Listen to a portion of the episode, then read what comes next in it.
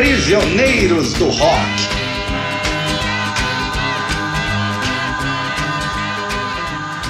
Oi, gente! Bem-vindos de volta, Prisioneiros do Rock, episódio 2 da primeira temporada. Aqui, Jair, com vocês e comigo também. E aí, Jair, aí, Christian, como é que vocês estão? Bom dia novamente. Vamos aí para o segundo programa. Estou curioso para ver o que, que o Christian vai falar para a gente. E aí, Christian? Opa, olá pessoal, estou aqui com, com o que a gente está chamando de quadro, um quadro provavelmente fixo, que é o disco da semana. Não necessariamente um disco lançado essa semana, claro, mas é um disco que por algum motivo a gente quer falar a respeito dele e, e há motivos de sobra para falar a respeito. Disco da semana.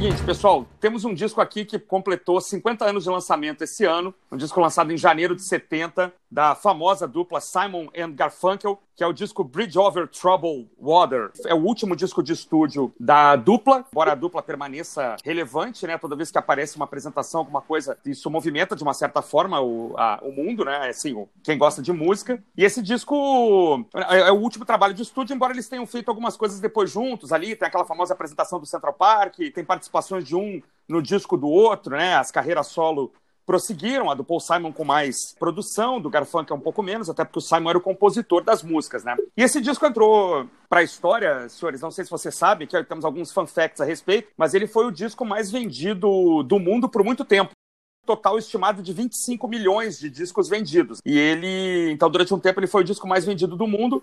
Depois vieram aí os Fleetwood Macs, tal, aquelas outras coisas, né? Eagles. E a, na Inglaterra, Eagles também, sem dúvida. Né? Mas na Inglaterra, ele, ele foi lançado em janeiro de 70, né? Então, 70 você já tem Led Zeppelin, já Beatles ainda estão em atividade, na verdade, né? Mas ele foi o disco mais vendido na Inglaterra em 70, em 71 e ficou em sexto lugar em 72. Aí, Uau. é, uma dupla que é norte-americana, né? E aí, na Inglaterra, ao longo de toda a década de 70, ele foi o disco mais vendido da década de 70, e aí batendo Carpenters, batendo ABBA, batendo o Zeppelin de novo, quer dizer, todas as, aquelas, aqueles grandes grupos que surgiram na década de 70, pelo menos na Inglaterra, foram suplantados pelo Bridge. E tem mais, mais um fato engraçado. o Bridge foi lançado pela gravadora Columbia na época, né? E ele foi o disco mais vendido da história da Columbia Records até aparecer um certo Michael Jackson com um certo thriller. Então, durante, durante, durante mais de 10 anos, ele foi o disco mais vendido da história da Columbia, até que um certo thriller desbancou não só ele, como todo mundo, né? Porque o Thriller é o disco mais vendido da história da era disco, né? See how they shine.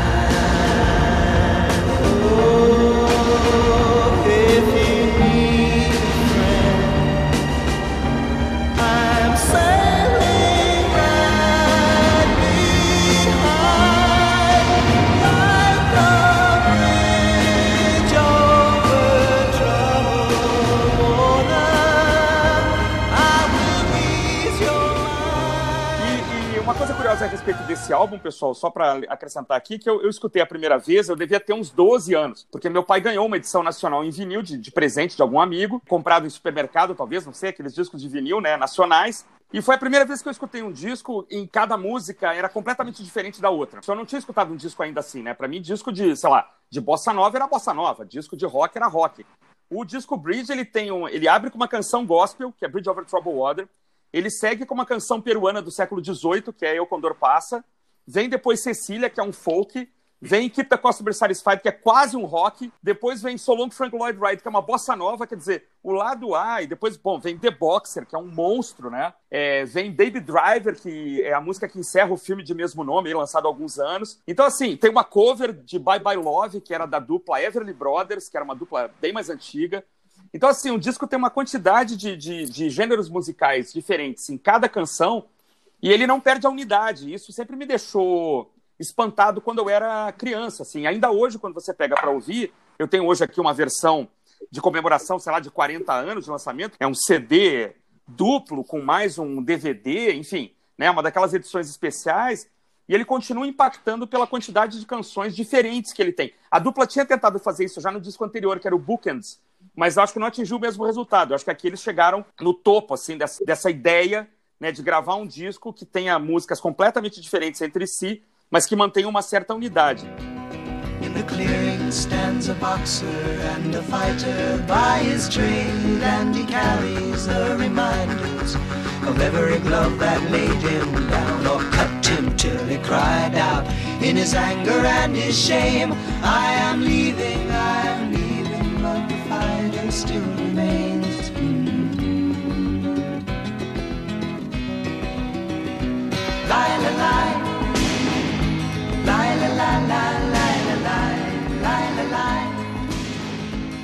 Tem mais um último fato engraçado para contar, que é o seguinte: essa edição nacional que meus pais tinham, deve estar ainda na casa da minha mãe ainda hoje, era uma edição que não correspondia, né? Obrigado, edições nacionais, obrigado mais uma vez, gravadoras que enganavam a gente. A edição nacional não tem a lista exata das músicas, sabe lá por quê, do disco original. Então, durante muito tempo, eu escutei lá em casa uma edição errada, que ela tinha duas músicas do Bookends, que eram America, imagina que é outro monstro, né? E tinha também Save the Life, of, Save the Life of My Child, que é o mais perto que a dupla chegou de um rock prog. Veja bem, não é um rock prog, mas é o mais perto que a dupla chegou é com a música Save the Life of My Child. E além do mais, a edição que eu tinha lá em casa, na casa dos meus pais, não tinha Baby Driver. Hoje, quando eu ainda escuto a edição, a edição normal que eu comprei há uns 5 ou 6 anos, a edição correta, ainda me dá um certo estranhamento de eu ficar assim, ué, cadê a América? Mas é porque a América não tem aqui.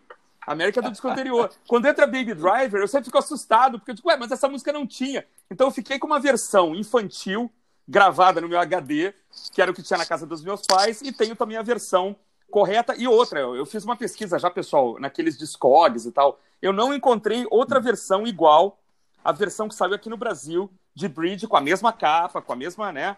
Mas com uma lista de músicas é, é, diferente a ponto de chamar a atenção, né? Mas, enfim, é um disco maravilhoso. Essa é, semana retrasada eu estava naquela lista de, de capas do Facebook, não sei o que, aquela corrente. E o número um que eu coloquei, um disco que moldou o meu gosto musical, me ajudou a entender um monte de coisa.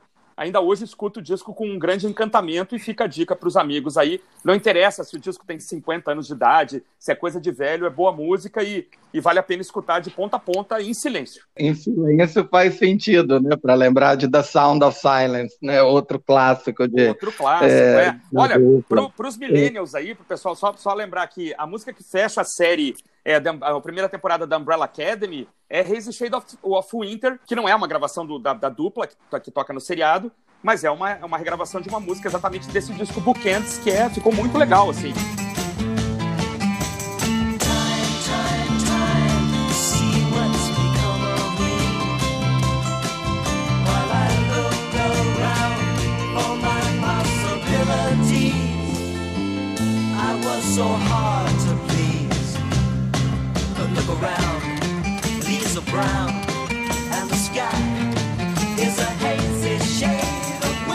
Então, pra quem é mais jovem aí, Baby Driver, né? É, Hazy Shade of Winter são músicas que estão aí no, no, no na, na, mídia, né? Recente. E se você tocar The Boxer aí pro, pros seus pais, certamente os verá emocionados. Né? Tanto o Bridge quanto o The Boxer são dois gigantes que tem nesse disco e músicas que você pode tocar em qualquer lugar e as pessoas vão se emocionar com certeza. El Condor Passa é a música tema que se repete praticamente no filme inteiro, que chama Livre.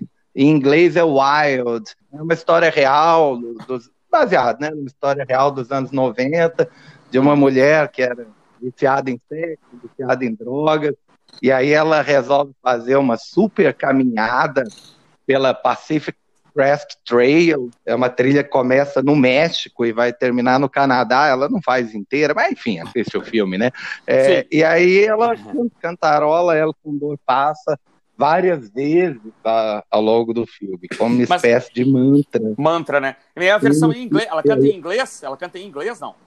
Agora faz tempo que eu assisti o filme. Eu creio que sim. Eu creio que é em inglês. É, né? creio que é a versão deles. É a é versão deles. Versão, é a versão inglesa do Paul Simon. Tenho quase certeza que ele fez a, ele fez a letra. Né?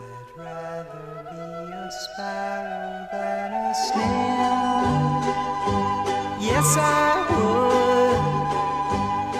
I could, I surely would.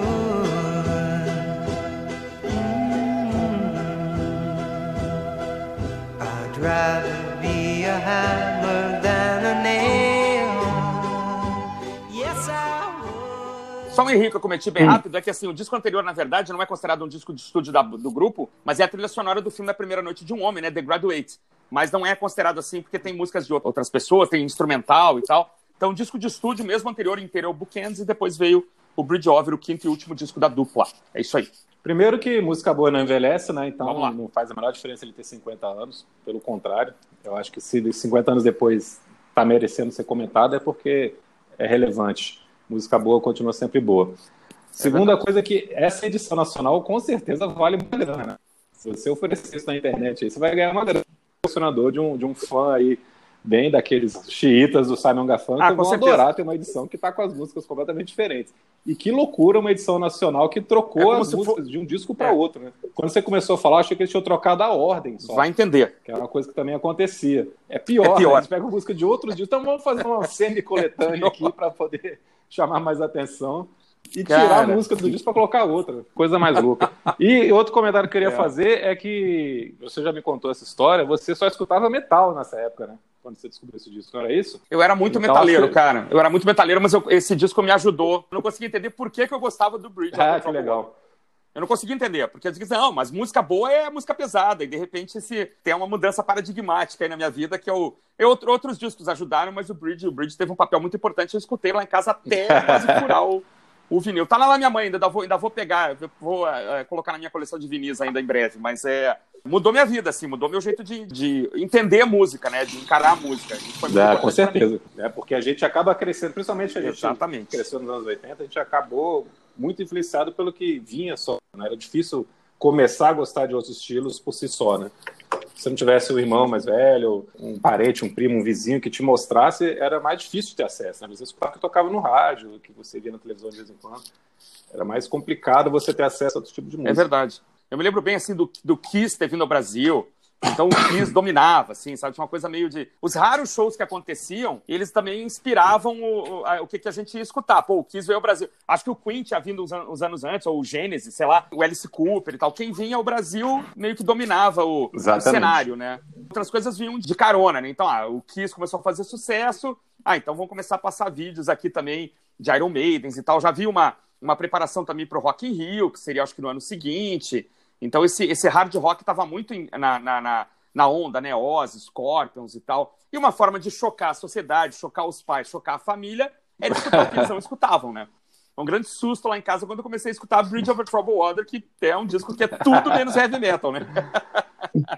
E essa edição é muito É, bacana, viu, caras? Essa edição comemorativa que eu tenho, ela tem o CD, então, integral, né? Remasterizado e tudo mais. Vem um ao vivo, gravado em 69, em que eles dão uma passada geral na carreira, assim, com banda e tal. É assim, é um show que começava acústico, e depois a banda entrava, e a banda era só de músicos de altíssima qualidade, eram caras que tinham tocado no Bridge, né? Depois tem um DVD com um documentário da, da, da gravação do disco, e ainda um especial de televisão chamado Songs of America, em que eles é, meio que criticavam assim, a guerra do Vietnã e outras coisas, e aí foi ao ar só uma vez, em 69, e nunca mais ele, ele, ele tinha ido ao ar e, e permanecia inédito até a edição dessa, dessa edição especial, que veio com esse DVD. O show é muito legal, muito bem tocado, o público, assim, os caras já eram um grande sucesso, né? Foi até um susto quando a dupla terminou porque eles estavam no auge do auge, assim, né, da, da carreira, e, e depois foi um para cada lado e só se encontraram para shows comemorativos. Então essa edição é uma edição muito bacana, uma edição muito legal. Mas enfim, passo a palavra para vocês, já falei demais hoje. Dica da semana. Vamos lá, vai de novo. Então, aproveitando que o Felipe falou de é, história e quadrinho, eu até lembrei aqui, lembrei nada, né? Na verdade, eu preparei antes, né? É, mas eu estou aqui com dois quadrinhos do Michael Red. É, Michael Red é um desenhista e roteirista de quadrinhos, começou lá nos anos 90, ele é um da linha alternativa mesmo, mas o que eu quero falar mesmo é sobre um quadrinho que saiu no ano passado sobre o David Bowie. É escrito, escrito pelo Michael Red, pelo Steve Horton, desenhado aqui pelo Mark Ir- Irwin, ah não, pela Laura, Laura Allred, que como o nome indica tem um relacionamento com Michael Red. É, o livro chama Bowie e conta a história da trajetória do Bowie principalmente focando naqueles anos é, iniciais do David Bowie, até o fim da turnê do Spiders from Mars, num show em Londres, que é considerado um, um super clássico. E como o quadrinho, ao contrário das fotografias na época, o quadrinho pode ser colorido, ele retrata assim o Bowie de uma forma bem flamboyante, uhum. né? bem mostrando como é, aquele visual que o Bowie criou e a postura andrógena de palco foi evoluindo ao longo dos cinco, seis anos de estrelato, atingindo ali o, o topo, provavelmente em 74, 75. Depois o livro faz um rápido epitáfio, né, conta um rápido apêndice em seis páginas sobre oh. a, a história é, final né, do Bowie, mostrando os diversos personagens que ele reencarnou depois. Fica a dica cultural da semana. Basicamente, a gente vai falar de música aqui, mas filme, livro, quadrinho, seriado, sempre tem muita música envolvida também. Talvez ou outra a gente adentra esses outros territórios como que o Boi é um cara que combina de ser retratado em outras mídias, né? Porque é um cara que sempre teve muito ligado a, a tudo, a toda a cultura pop em geral. Foi um dos caras que foi pioneiro em levar a música dele para a internet, já nos anos 90. Então faz muito uhum. sentido você ter uma homenagem dessa para o Boi, porque com certeza é a cara dele, né? Um cara que sempre transitou em todas as áreas, em diversos estilos. Tanto que ele era o chamado camaleão, né? É, se eu pudesse acrescentar uma coisa rápida aqui, eu acho que o impacto do Bowie no mundo pop, né, assim, em geral, é cinema, música, moda, é, lançamento de tendências e tal, é uma coisa que ainda vai, vai ser avaliada e analisada por muito tempo, assim, porque a gente não tem ainda o afastamento histórico, eu acho, para analisar a importância dele na cultura, né, de uma, de uma forma geral, assim. Eu acho que isso ainda tem, é um, é um arranhado ainda, assim, da, da superfície do que ainda, a gente ainda vai ver de texto, de tese, de filme, de, de quadrinho, de livro a respeito do Bowie. Sem dúvida. Assim, um dos artistas mais significativos do século XX, talvez o mais significativo, sem dúvida. E eu acho que tá bom por hoje, né, galera? Abraço a todos aí, abraço, Gris, até mais. Prisioneiros do Rock.